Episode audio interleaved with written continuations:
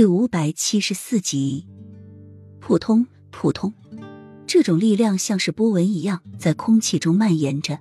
凡是触碰到这波纹状的蓝光，无论是人还是物，都顷刻间变成了碎末。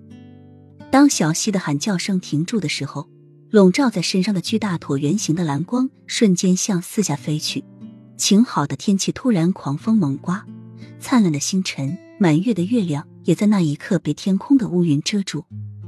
天地间陷入一片黑暗中，强大的蓝光所经过的地方，立时变成一片废墟。天地仿佛连成了一线，被永远的黑暗笼罩着。风的呼啸和一切事物摧毁的声音，震动了小溪的耳膜。小溪一双可怖的红眸似乎没有打算停止的意思，蓝光继续吞噬着世界所有的食物，似乎是世界末日，整个世界陷入一片混沌之中。玉王爷带领的军队在这一瞬间全部都消失在黑暗中，他们的喊叫声、痛苦声丝毫没有让小溪收下手。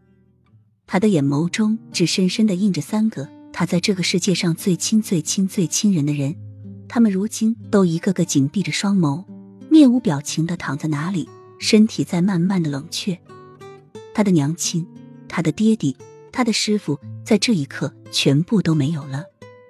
又是一阵凄厉的喊叫声，小溪散发出蓝光的身体瞬间爆裂，脖子上戴着的长命锁也在这时碎裂，一个金黄色的小牌子从里面掉了下来，上面用鎏金刻的两个字“兵符”。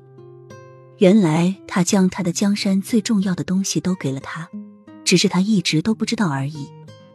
抚琴一曲越千年，知音在彼岸，寻一段流年旧时光，一梦千年。那一句地老天荒的誓言，那一曲不离不弃的清歌。若时光如潮汐，颠覆所有，一场尘世幻影化为虚无。时光里，我们中了罂粟的毒；暗夜里，我们依然妖娆独舞。流光深处，寂寞轻染无欢的路。流年陌路祭奠后，青春的坟墓。独恋这一份净土。守望在逝去的繁华若梦里，俯首相依，白首默契。奈何桥畔，孟婆鹤颜白发的手捧着一碗似酒非酒的孟婆汤。余娘走过，接下那碗甘苦自制的孟婆汤。回到地府，他经历三世轮回的记忆全部苏醒。他还有记得他妻儿的短发、干净的容颜、温和的微笑。从他手中接过那碗孟婆汤时，他那淡情一笑。